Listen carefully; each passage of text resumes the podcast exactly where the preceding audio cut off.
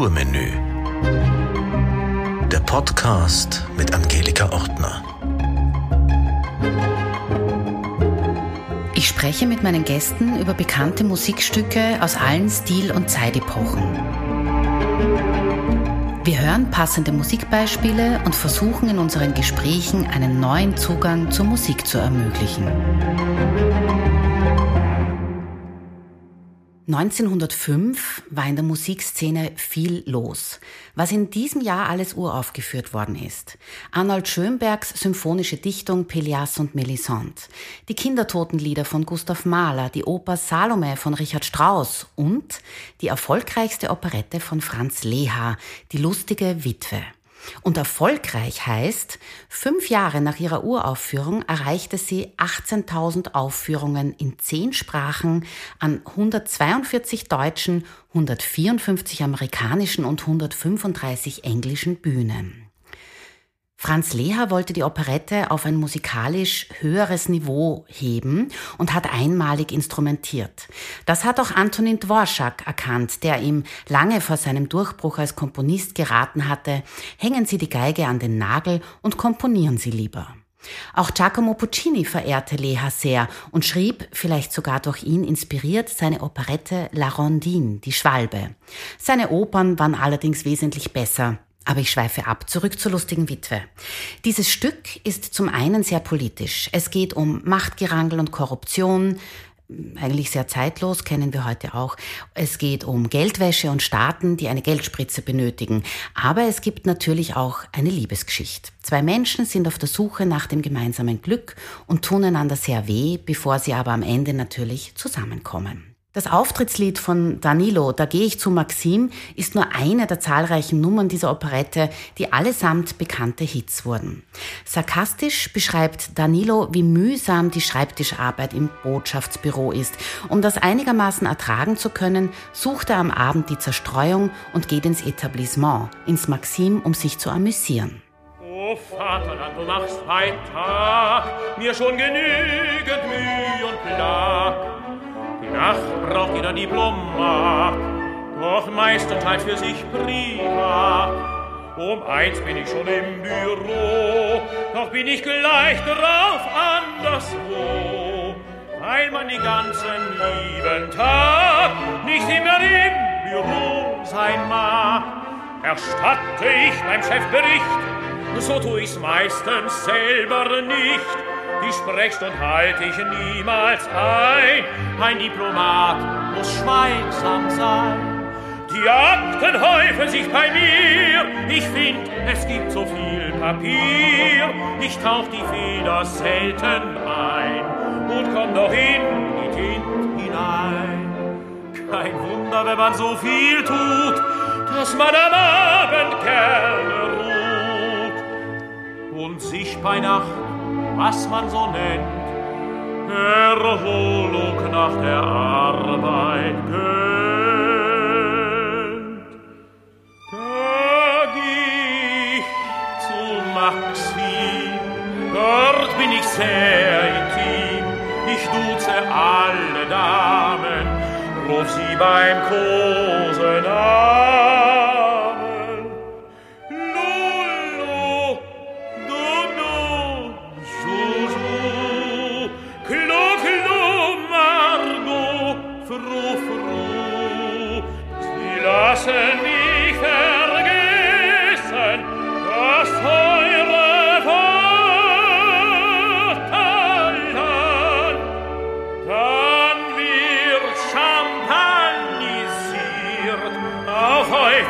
Kontaniert, und geht's ans Rosenküssen mit allen diesen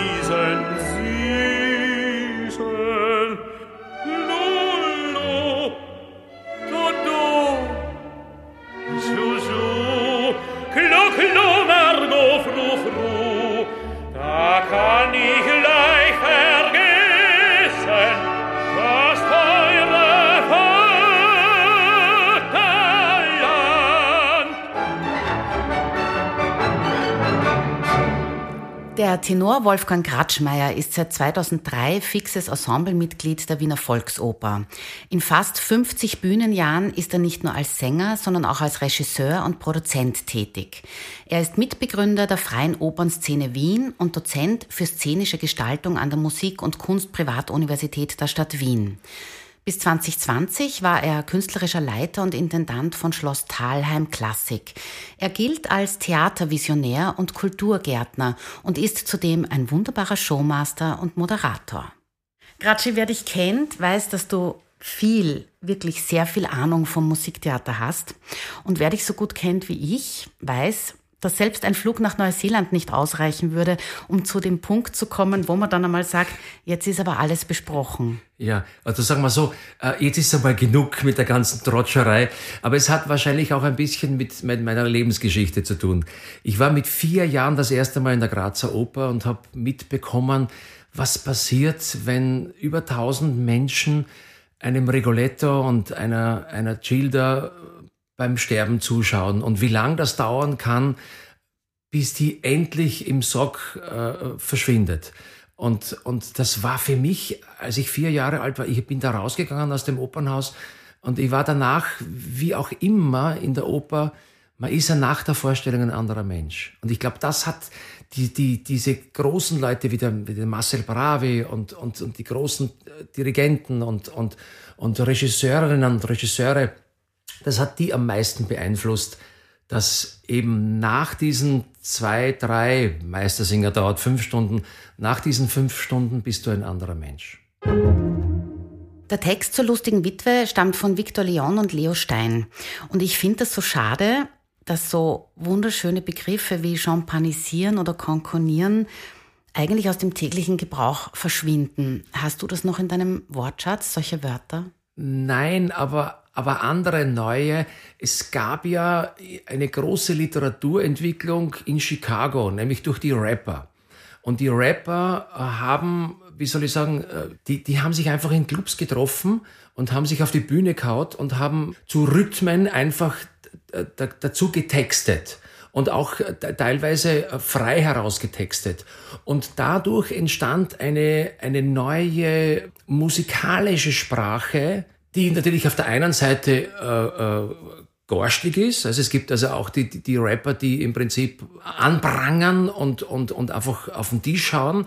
Aber es gibt auch sehr, sehr gute Rapper und einen, einer der, der bekanntesten und berühmtesten in Österreich, der heißt Hansi Hölzel oder Falco oder hat so geheißen, äh, weil die, um, oh, oh, oh, der Kommissar geht um, oh, oh, oh. Ähm, der, der Schnee, auf dem wir heute talwärts fahren, kennt jedes Kind. Der Satz ist vom Falco. Und ähm, diese Begriffe, diese Begriffe aus, der, aus dem späten 19. Jahrhundert, lustige Witwe Uraufführung 1905, äh, das ist aber noch ein Werk aus dem, aus dem vorhergehenden Jahrhundert, auch wenn es schon die sozusagen silberne Operettenzeit war, hat ganz eigene Begriffe, äh, die sich selbstverständlich verändern.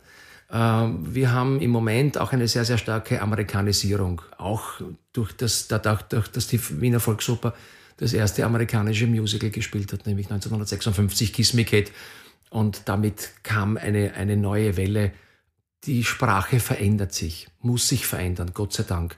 Äh, es wäre wahrscheinlich auch zu langweilig, immer den Karl Kraus aufzuschlagen. Natürlich, aber zwischen die Sprache verändert sich und wir nehmen neue Begriffe in unseren Wortschatz auf und wir vergessen aber welche, beziehungsweise geben es an unsere Kinder gar nicht mehr weiter. Die kennen das dann gar nicht mehr. Das stimmt, das ist richtig. Äh, äh, dafür kommen von denen, also wir haben einen 15-jährigen Sohn, äh, ganz andere Begriffe auf dem Tisch, die weder meine Frau noch ich kennen. Also Sag ich, was hast du da gesagt? Ja, das ist und so.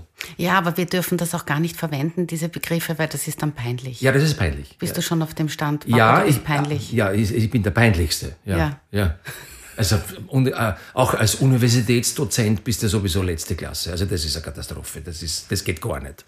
Na gut, deine Studierenden sind ein bisschen älter als 15, aber auch da, äh, weiß ich nicht, gibt es da Leute, die das nicht kennen und fragen, was heißt Champanisieren? Nein. Was heißt konkonieren? Nein. Nein, also das ist, die sind relativ weit weg davon. Äh, die kommen, beim, beim ersten Mal kommen sie herein und glauben, das erreichen zu müssen, was sie am Vorabend auf YouTube gesehen haben. Die jungen Leute haben im Moment eine, wie soll ich sagen, eine Real-Vorstellung vom Leben. Und dann versuche ich mit ihnen äh, herauszufinden, wer sie eigentlich sind. Das ist auch immer die erste Frage, wenn sie das erste Mal zu mir kommen. Ähm, warum willst du Opernsängerin und, oder Opernsänger werden? Und dann ist meistens eine sehr, sehr lange Pause. Mhm. Und dann geht es zurück in die Kindheit. Und dann geht's, äh, ähm, dann, dann, dann kommt, dann spürt man langsam den Menschen durch. Und wenn man diesen Silberfaden gefunden hat, dann beginnt die Persönlichkeit zu leuchten. Und dann beginnt äh, die Seele zu blühen. Und das ist unheimlich schön äh, zuzuschauen. Ja, das bringt die Pädagogik mit. Ja. Und dann wissen Sie am Ende hoffentlich auch, warum Sie Opernsängerin und Opernsänger werden wollen. So ist es, weil die, äh, nur die offene Seele des, des Darstellers äh, öffnet auch die Seele des Publikums. Und das, wenn wir in die, so wie wir neulich in der, in der Staatsoper gesessen sind, das braucht immer Viertelstunde, 20 Minuten, eine halbe Stunde, je nachdem. Und dann merkt man plötzlich, dass die Seele des Publikums mit der Seele der Bühne und mit der, mit der Seele des Orchesters sich verbindet. Und plötzlich kriegt es diese Magic Moments. Plötzlich ist es Theater. Und dann ist man danach ein anderer Mensch als vorher. Jetzt bringst du uns direkt zu den Darstellern. Der Danilo ist für einige Darsteller eine Art Lebensrolle gewesen. Der erste war einer der größten Operettenstars seiner Zeit, Louis Treumann. Und jetzt wird es ein bisschen schier. Die lustige Witwe war Adolf Hitlers Lieblingsoperette. Leha schenkte ihm eine Partitur mit persönlicher Widmung. Auf dessen Deckblatt war das Porträt von Louis Treumann. Die Librettisten, der Verleger und auch Treumann, sie alle waren Juden. Und Leha versuchte seine Kollegen, Freunde und auch seine jüdische Frau zu schützen. Ihr passierte nichts, sie hat mit ihm in Bad Ischl gewohnt. Aber Treumann starb im KZ Theresienstadt. Und das ist schon des Öfteren natürlich aufgrund der Zeit auch, dass wenn man sich mit egal welcher Operette vom Beginn des 20. Jahrhunderts beschäftigt, man stößt immer wieder auf Hitler, auf die Nazis, auf die vertriebenen Darsteller, Librettisten, Komponisten und so weiter. Operette ist ja nicht die kleine Schwester der Oper, sondern die große Schwester des Kabarets. Das muss man mal verstanden haben. Dann die Operette von der Bauweise her schaut so aus, es ist immer eine Liebesgeschichte. Es ist immer eine Geschichte, wo die Frauen und die Damen als Siegerinnen vom Platz gehen. Also die, die, die Gräfin Maritza, die Charlesfürstin, die Rosalinde, die Rösselwirtin und so, das sind, die gewinnen am Schluss. Und es ist ein Genre, wo ein ganz scharfes Stiletto gestochen wird in die Seele des Publikums äh, gegen die Blödheit der Menschheit und gegen die Blödheit der Politik. Warum?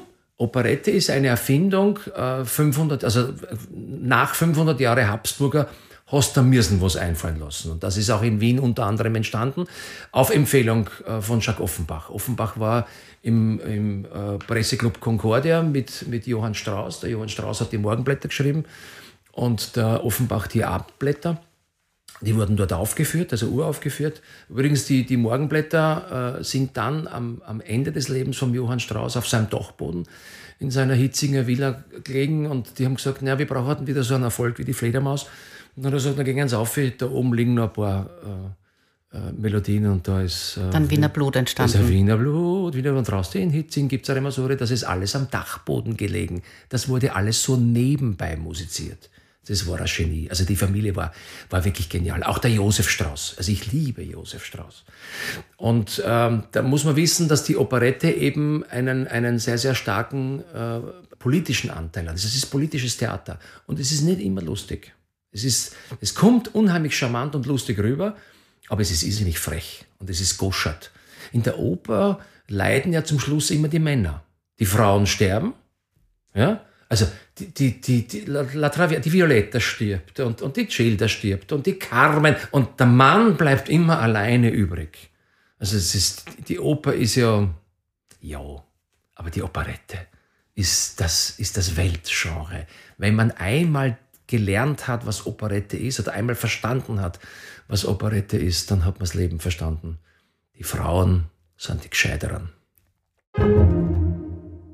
Aber jetzt sind wir ein bisschen vom Nationalsozialismus weggerutscht. Ne? Also, aber du wolltest noch ein bisschen zu dem Thema was. Ja, ja also ich wollte, ähm, es gibt diese Geschichte von der Haushälterin vom Adolf Hitler, die also erzählt hat, wenn er in einer Vorstellung war von der lustigen Witwe, also wie gesagt seine Lieblingsoperette, dann hat er sich mit Frack und Zylinder vor den Spiegel gestellt und hat so getan, als wäre er der Danilo. Mhm. Und die Haushälterin hat gesagt, mein Gott, was hätten wir uns alles erspart, wenn der Hitler zur Operette gegangen wäre. Das ist das eine. Und das zweite, was hätten wir uns erspart, wenn sie den damals in Wien auf der Universität als Maler aufgenommen hätten? Mein Gott, dann wären die Bilder wahrscheinlich nirgends gehängt, außer in seiner Wohnung. Aber wir hätten uns, also, und ich glaube, dass, dass ähm, wir müssen unser Schulsystem ändern. Stundenlang sitzen die in Räumen und nehmen Sachen durch, äh, ich glaube, es wäre sinnvoller, nur von acht bis zwölf äh, die, die jungen Damen und Herrschaften zu unterrichten mit den sozusagen klassischen wichtigen Sachen wie Sprache, Mathematik äh, und, und vor allem äh, äh, äh, Prozentrechnen, damit sie nicht von, von, der, von den Wirtschaftsleuten über den Tisch gezogen werden und dass sie sich gut ausdrücken können, dass sie zwei, drei Fremdsprachen lernen, dass sie viel Sport machen und viel Bewegung, dass sie viel Musik und Literatur aufnehmen in ihrem Leben. Und am Nachmittag sollte man ihnen anbieten, anbieten, äh, was ihnen zugutekommt. Jeder hat aufgrund der, der, der Gene und aufgrund des Umfeldes, wo sie aufwachsen, verschiedene, wie soll ich sagen, äh, äh, Prämissen oder, oder, oder, oder Eigenschaften und die sollten ausgebildet werden. Wir, wir versuchen, die Menschen alle gleich zu machen. Bis vier Jahre ist ein Mensch ein Genie.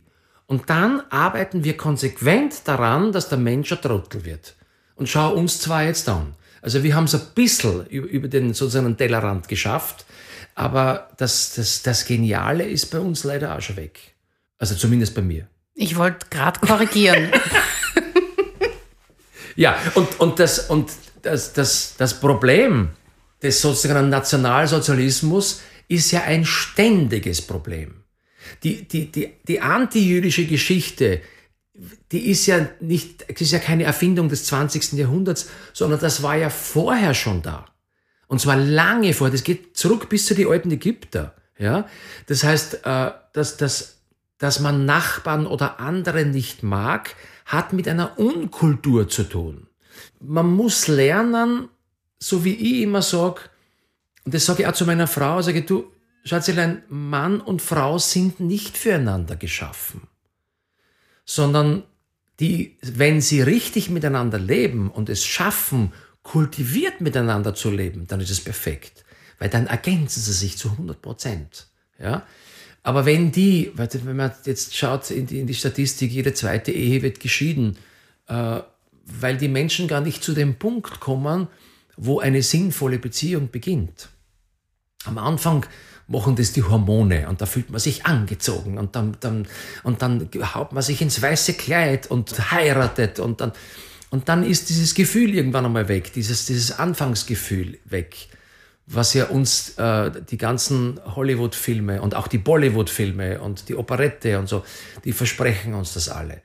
Aber was wichtig ist, ist, äh, dass, dass die Menschen sich in die Augen schauen und die Seele des anderen verstehen. Und wenn man die verstanden hat, dann weiß man, wer der andere ist oder wer die andere ist. Und dann beginnt ein ganz ein anderes Leben. Sehr schön, das klingt alles wunderbar, aber du schweifst ab. Wir waren eigentlich ganz woanders. Ja. Schon wieder? Wir waren gerade beim Nationalsozialismus. Das ist, schau, das ja, ist das, was ich gemeint habe. Wir, eigentlich, wir hätten diesen Podcast im Flugzeug am Weg nach Neuseeland auf. Da hätten wir stundenlang Zeit. Ja.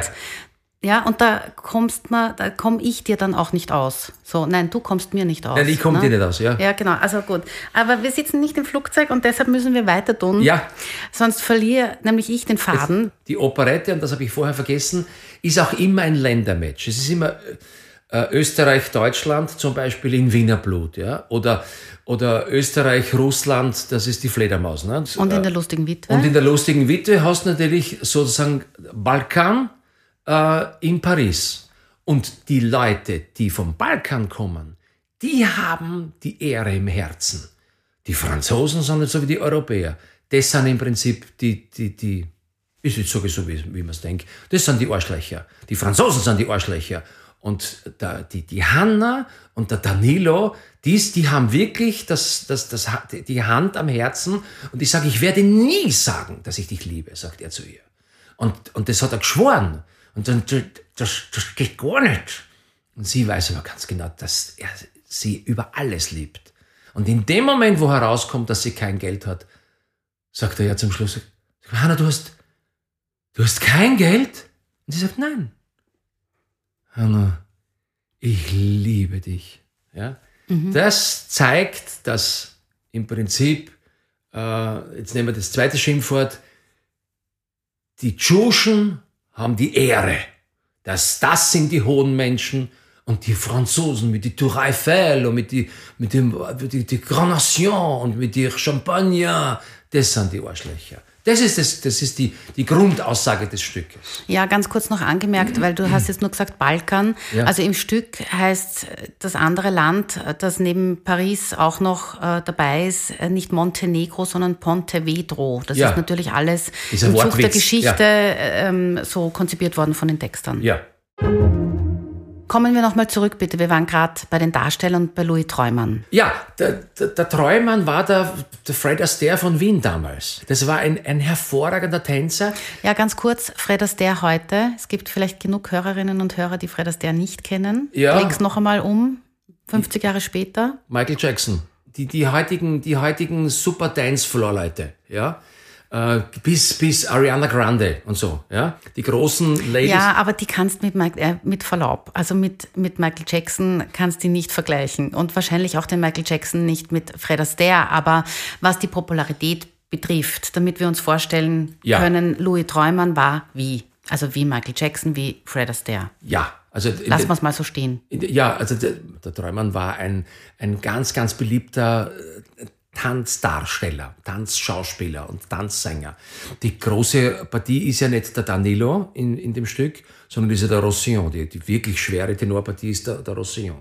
Ich habe das einmal gemacht mit dem, mit dem Piotr Pechava. Wenn du neben dem einen Abend lang stehst, dann weißt du, was ein, ein, ein Düsenjet ist. Das ist also der, der Piotr singt wirklich wie ein Gott. Das ist unheimlich. Die Nadelmann war die, war die Hanna und, und ich durfte den Danilo beim Yehudi Menuhin Festival in Start geben. Große Ehre für mich, war für mhm. mich einer der groß, ganz, ganz großen Momente in meinem Leben. Ähm, und man darf nicht vergessen, der Treumann hat vom Leha ähm, einen, einen, eine eigene Tanznummer bekommen, mit sechs Damen an seiner Seite. Lolo, Dodo, Juju, das waren, waren drei links und drei rechts. Und es gab auch einen, einen berühmten Schnellwalzer, der lautete da da di da da di di di dam da da da. Und die haben, glaube ich, bis zur hundertsten Vorstellung im Theater an der Wien, äh, äh, das ist der Zauber der stillen Häuslichkeit, an der Stelle gesungen, wo sie heute Lippen schweigen äh, singen. Und der Treumann ist zum Leher gegangen und gesagt, Hans, das, das Duett, das zündet nicht. Das, das ist, Ding. Der Leher war, glaube ich, sogar angefressen auf ihn. Gesagt, aber Sie haben einen Walzer, einen schnellen Walzer in meinem, in meiner sozusagen Tanznummer drinnen. Und, äh, und das ist wirklich ein guter Walzer. Und der Lehrer hat sich bedankt. Das freut mich, dass Ihnen wenigstens irgendwas von mir gefällt. Und dann sind die angeblich ins Direktionszimmer vom Theater an der Wien gegangen und haben sich hingesetzt und haben die Melodie einfach langsamer musiziert und haben einen Text darüber gelegt oder drunter gelegt. Und der heißt Lippen schweigens, Flüstern Geigen habt. Ich lieb. Der Text ist ja ganz einfach. Und dann hat der Leha gesagt, ja, jetzt haben wir mal den Walzer. Jetzt brauchen wir noch ein Intro. Und wenn man das Intro anschaut, dann sind da schon, da war damals der Jazz schon von Amerika hier herüben äh, sind da Jazzharmonien drinnen. Und das hat er als Intro genommen und das singt sie dann auch bei jedem Walzer Schritt. Tanzt auch die Seele mit.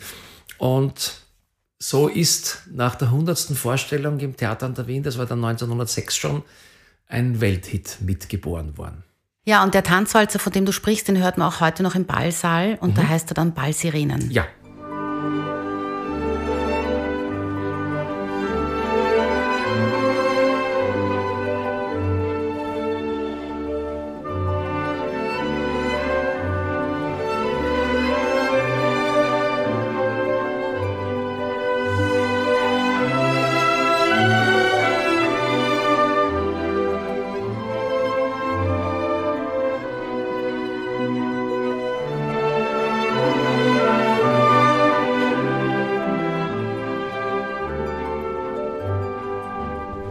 aufgefallen ist es mir, ich habe äh, das war, glaube 1988 äh, mit der Isabella Marzach den Opernball eröffnet in Manila.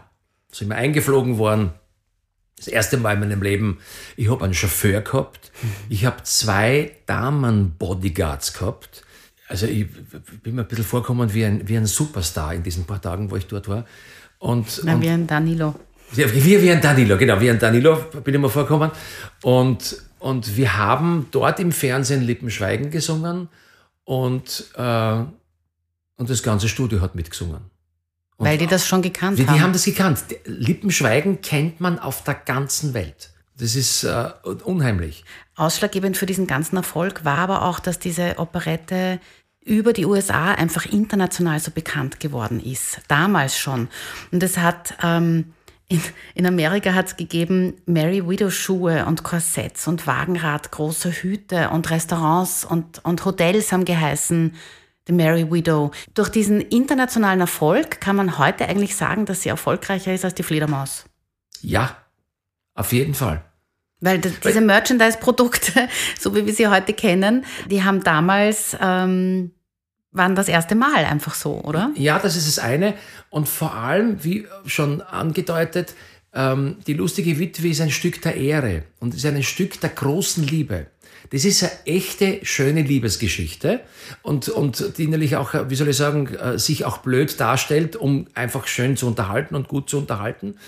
Aber die lustige Witwe ist ein unheimlich schönes Liebesstück, äh, wo das Hauptpaar sich wirklich liebt und sich dann zum Schluss kriegen. Und, und die Fledermaus ist, die Fledermaus ist ja eigentlich ein grausliches Stück. Es ist ein Stück, wo von der ersten bis zur letzten Sekunde jeder lügt. Ja. Jeder. Die Adele lügt, der Eisenstein, der Falke, der Fra alle lügen. Ja, alle. Ja. Ja, also es ist, positiv ist das Stück nicht. Und es ist, wenn man es ganz genau weiß bei der Fledermaus, ist es, spielt es ja nicht am 31. Dezember.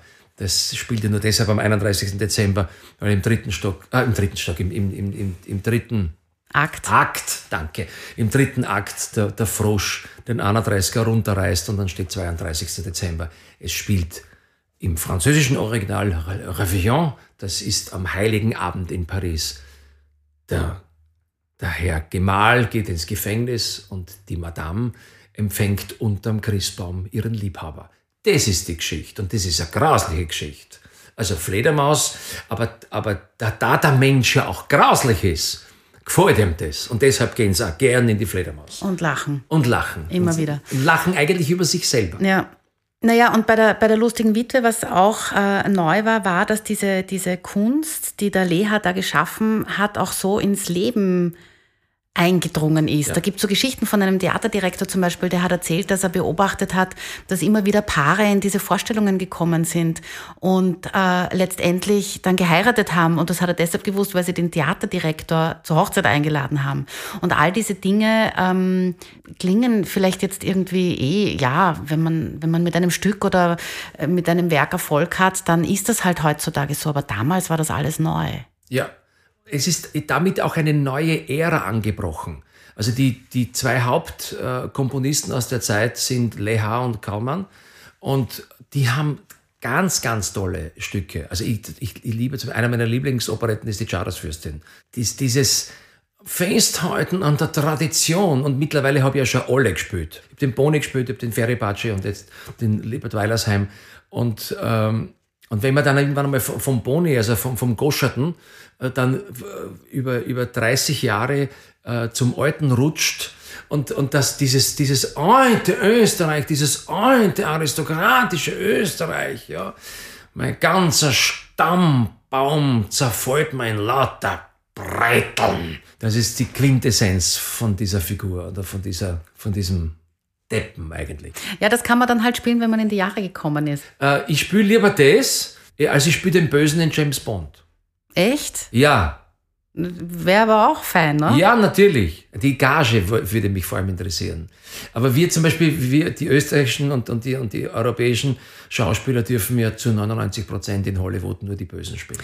Ja, aber du hast für einen Bösewicht im James Bond viel zu viel Schalk in den Augen. Ja, das ist richtig. Ich könnte, es hat früher, in den früheren James Bonds, hat es immer einen Freund vom James Bond gegeben. Das könnte ich mir vorstellen. Ja, das war immer der Felix Unger. Das, das ist eine Nebenrolle. Ja, das, aber das ist mehr als genug. Man darf eins nicht vergessen, ja. Man dreht das wahrscheinlich in ein paar Tagen, ja. Aber danach geht dein Leben ganz anders weiter. Du wirst aufgrund dessen schon eingeladen zu Interviews und, und, und ins Fernsehen und, und, und, und das Zeit im Bild würde berichten darüber. Ja, ja stimmt. Wäre ich ein Bond-Girl jemals gewesen, würde ich jetzt mit dir wahrscheinlich da nicht sitzen und einen Podcast machen. Da wäre ich mir nicht so naja, sicher. Oder vielleicht doch, ja. Gut, also wir, wir kommen jetzt bitte wieder zurück. Apropos ja. ähm, Darsteller und äh, mit hohem Alter auf der Bühne stehen. Zurück zu der Zeit nach Louis Treumann. Mhm. Ähm, der starb im KZ, wie ich schon erzählt habe, und danach kam Johannes Hesters. 1938 zu Silvester im Gärtnerplatztheater in München äh, startete seine Karriere. Und ich muss immer irgendwie lächeln, wenn ich an den Johannes Hesters denke, weil das war schon eine ganz besondere Musiktheaterfigur. Er hat nämlich 1984 und 1985, da war er über 80, nochmal als Danilo in der Volksoper gastiert. Mhm. Du hast ihn da sicher gesehen. Ja, ja, natürlich. Erzähl mal. Damals Direktor Berger hat ihn geholt. Äh, wir haben uns natürlich alle gefreut. Und äh, ich glaube, er hat insgesamt bei uns fünf oder sechs Mal den Danilo gespielt und hat dafür auch, glaube ich, einen Kammersänger bekommen. So, man muss einmal eines wissen. Leha ging zu jedem Danilo nach der Vorstellung und hat den Danilos gratuliert. Sie sind der beste Danilo meines Lebens. Und der Hayes, das glaube ich, war der Einzige, der ihm wirklich geglaubt hat. Und, und ist davon ausgegangen, dass der, der Leha die Rolle eigentlich für ihn gesch geschrieben hat. Aber er hat sogar eine Widmung gekriegt von ihm. Ja, ja, natürlich. Haben Willen. das die anderen auch? Ja, natürlich. Das, ist okay. doch, das macht doch jeder Komponist. Ja, ich bin mir sicher, dass der Bernstein auch zu jedem, zu jedem Tony, also zum Adolf der Lapozze gegangen ist nach der Vorstellung und gesagt hat, äh, äh Adolf, du bist das äh, super äh, Tony. Ja, ja zum Carreras hat er das nicht gesagt. Na, beim, beim Carreras war er ein bisschen verzweifelt, wie wir aus Ja, also wir schweifen schon wieder ab. Jetzt wir schweifen schon wieder auf, ja. Bleiben wir beim Hestas. Bleiben wir beim Hestas. Und das heißt, ähm, natürlich, wenn du von einer Rolle hundertprozentig überzeugt bist, und das war der Hestas, dann bist du auch gut. Das ist ja ganz klar. Jetzt geh ins Maxim, dort ist es sehr intim tut's alle Damen, denn sie beim Kosen Arme, Anet, Babet, Dodo, Doris, Lisette, Lolo, sie lassen mich vergessen, was meine Vaterland, er wird champagnisiert und häufig kankaniert und geht aufs Hosenküssen mit allen diesen Süßen. Anne, Babette, Dodo, Dorette, Lisette, Lolo, sie lassen mich vergessen, was meine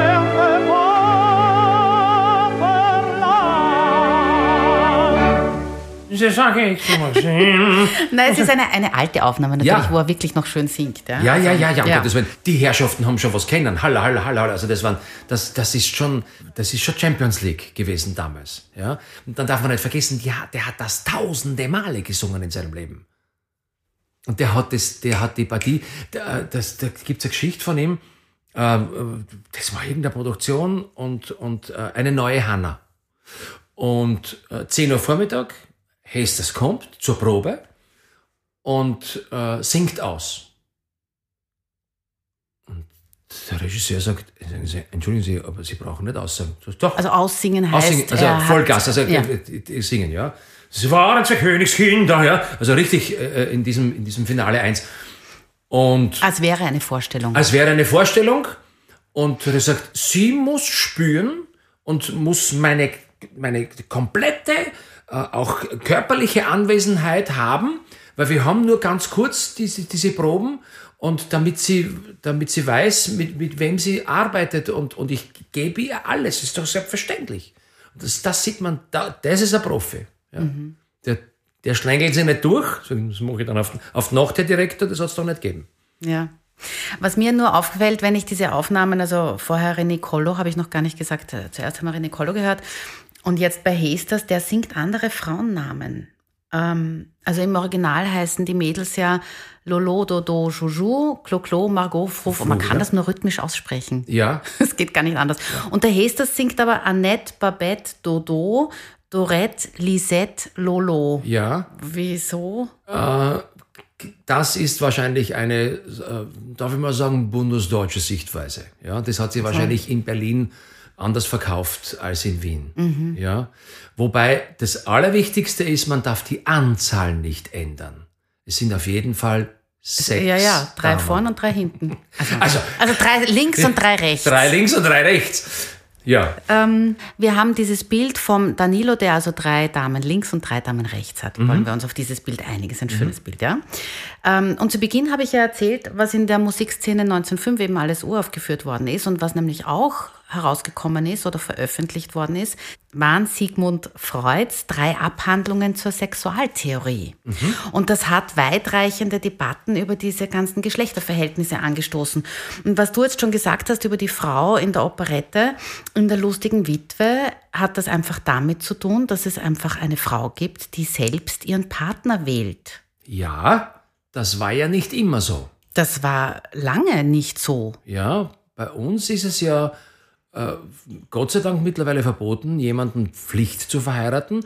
Aber das war sehr. Und, und, es gibt heute noch genug Länder, wo das nicht so ist. Ja, ja, ja, ja, ja. ja. Aber die, die sozusagen, äh, das beginnt schon mit Carmen, ne? die auch im Prinzip das macht, was sie will. Mhm. Aber äh, die, die sozusagen äh, Selbstständigkeit der Frau wurde da in den Vordergrund und da, daher ist ja auch die Operette ein ganz ein modernes Genre, weil es ja Sachen anspricht, die man normalerweise eben nicht anspricht. Und was ja in der Tradition der so einer klassischen Oper, die Oper kommt ja vom Hof, die kommt ja von der Aristokratie, die wurde eingesetzt bei einer Intronisierung, bei einer Hochzeit, bei, bei Festtagen. Viele Opern wurden ja nur einmal gespielt. Und die Operette ist äh, sozusagen äh, das, das Wiener Schnitzel des Österreichs oder der Tafelspitz von Österreich. Und dafür steht auch die Volksoper. Und das ist, das ist auch gut so.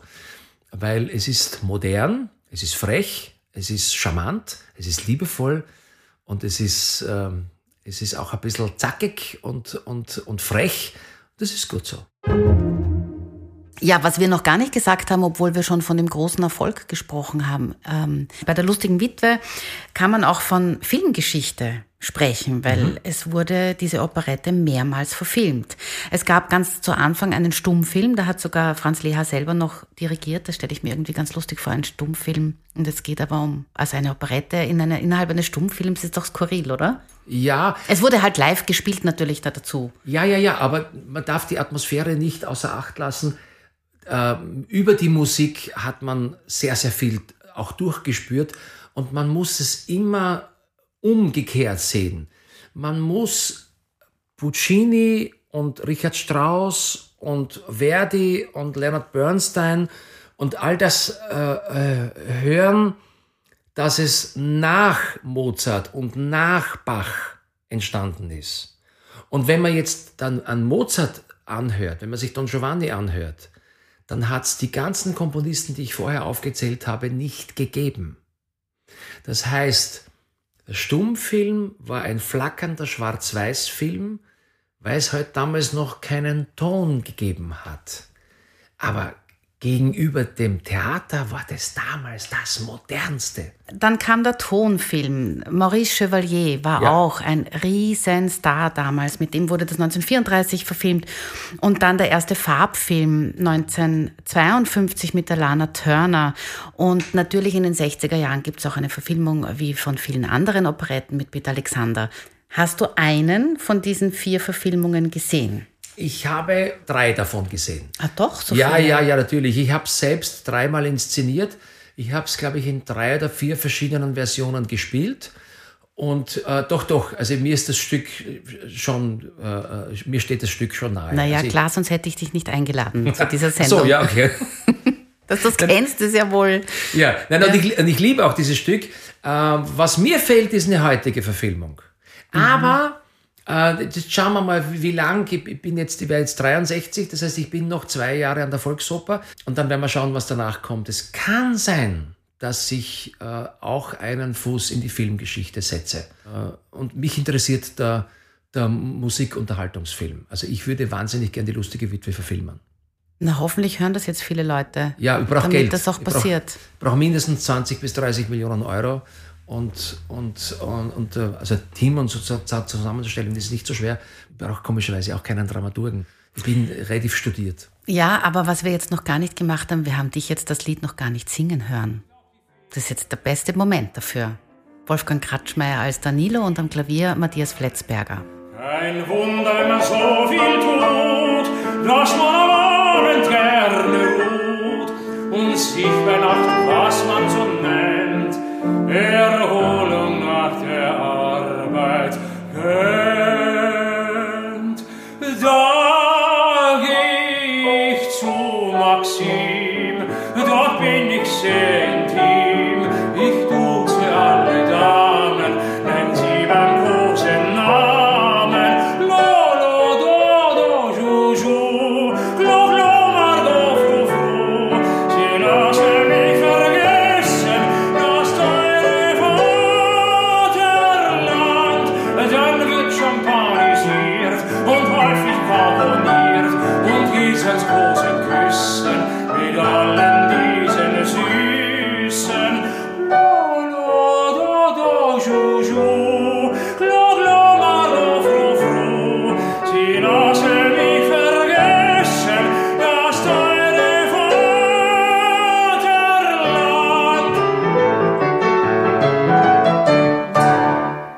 sagen, was für das Publikum damals die Operette war, ist heute das Musical? Absolut. Dann wäre also Franz Leha sowas wie der heutige Andrew Lloyd Webber? Bisschen begabter. Wer der Leha jetzt begabt, ja. ja. Also jetzt vom, vom Popularitäts ja. Dasein. Das Problem der heutigen Zeit ist, dass die guten Komponisten sind, die meisten sind beim Film oder in der, in der Popbranche unterwegs ja, ähm, die also einfach das, die, die wissen, was ist eine Melodie und was ist ein Klingelton und wie, wie, wie produziere ich einen Hit. Wie, wie produziere ich einen Hit? Ähm, das ist äh, leider Gottes, weil am Theater wird zu wenig verdient, also wie, zu wenig Geld verdient. Also wenn man bedenkt, eine Produktion an der Volksoper kostet ungefähr eine Million Euro, eine an der Staatsoper das Doppelte, zwei. Äh, das teuerste Musical der Welt war Spider-Man, das hat 70 Millionen Dollar gekostet. Die jetzigen äh, Oscar-prämierten Filme hat die, glaube ich, die Nummer 1 25 Millionen Dollar gekostet, die Nummer 2 20 Millionen. Also, dass man mal ungefähr weiß, in welchen Bandbreiten oder in welchen Geldbreiten die produzieren. Und eine Produktion, die am Broadway äh, fünf oder zehn Millionen Dollar kostet, das ist nicht unüblich. Ja, aber die spielen ja dann auch dementsprechend die, ein. Die müssen in den ersten fünf Jahren das Geld zurückbezahlen. Und so wie jetzt, glaube ich, Phantom der Oper ist jetzt nach 40 Jahren das erste Mal abgesetzt worden. Das heißt, man verdient dann als Geldgeber 35 Jahre danach jeden Tag Geld. Ja, vorher schon. Und vorher schon. Und man hat jeden Tag zwei Freikarten. Ob das jetzt besser oder schlechter ist, das will ich gar nicht diskutieren, aber das ist eine bestimmte Form des Theaters und das gibt es bei uns in der Popbranche. Ja. Äh, wobei die österreichische Popbranche, also nach, nach Austropop, ist eigentlich, eigentlich alles verschlafen worden. Das, es gibt keinen Kulturminister, nein, wir schon seit 20 Jahren kein Minister mehr oder keine Ministerin, was eigentlich ein, ein Grundfehler ist, sollte geändert werden wieder. Also wieder weg von der Staatssekretärin, die Frau Meier müsste eigentlich die Ministerin sein. Ja? Die müsste ein Ministerium haben. Kultur ist einer der, der Exportgüter Österreichs und wir machen das einfach so nebenbei, weil es eh funktioniert. Aber das funktioniert schon ein paar Jahrzehnte lang, aber dann geht's, dann fährt die ganze Sache an die Wand. Man muss, man muss anders agieren. Ja, beziehungsweise die Leute an den richtigen Plätzen einsetzen. So ist es. Ja, du hast vorher gesagt, Lippenschweigen äh, wirkt eigentlich wie ein kleiner Jazzstandard. Ja. Wenn man es anders phrasiert, wenn man es Ja. anders bringt. Und du hast ja da deine eigene Version mit der Sigrid Hauser eingespielt. Ja. Und das war auch die Idee nach den Amerika-Konzerten. Ich stehe auf der Bühne und denke mir, es hört mir keiner zu. Und ich habe zufälligerweise, äh, gern habe ich die Frauen äh, geküsst, geküsst ja. gesungen und kannte davon den Refrain, den, den Girls are made to love and kiss. Und pack bei der Wiederholung den englischen Text auf. Ja, der übrigens viel besser ist, finde ich, als der deutsche. Ja, wunderbar. Und ich war, glaube ich, in Miami oder so irgendwo. Ja. Und es waren dreieinhalbtausend Zuschauer und auf einmal schauen mich 7000 Augen an und leuchten mich an und mir, jetzt verstehen sie es endlich, wo sie sich, die wollen das auch verstehen. Und habe mich dann damit beschäftigt, dass natürlich, die waren alle drüben und der Richard Tauber hat auch noch sehr viel dazu gemacht, dass, dass österreichische Kultur in Amerika sehr bekannt geworden ist und habe mich dann beschäftigt damit, ähm, wie klingt zum Beispiel ein, ein Andel oder so, wie, wie, klingt das auf Englisch? Und so kam dieses sozusagen äh, Pop-Album. Man darf nicht vergessen, Operettenmusik ist Schlagermusik. Das ist Unterhaltungsmusik. Und wir haben, der, der Franz Alexander und ich, haben uns ins Studio gesetzt und haben gesagt, wie würde Lippenschweigen klingen, wenn es kein Walzer wäre? Und das klingt so. Und der Mond, er spricht kein Wort, doch tönt es fort und immer fort. Ich hab dich ja so lieb, ich hab dich lieb. Lippen schweigen, flüstern Geigen, hab mich lieb. All die Schritte sagen, bitte hab mich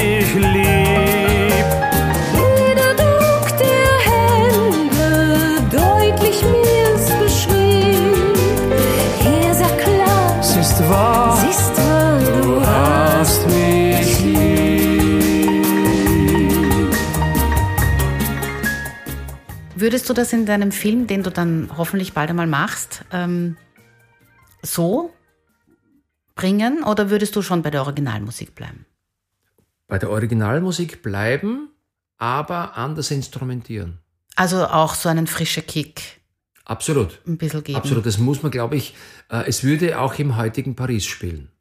Und es ist äh, ähm, Harald Serafin und all die Herrschaften haben das auch immer so vermittelt, dass der Eisenstein, der Starke, also auch Wächter und so, der, der Starke ist und so.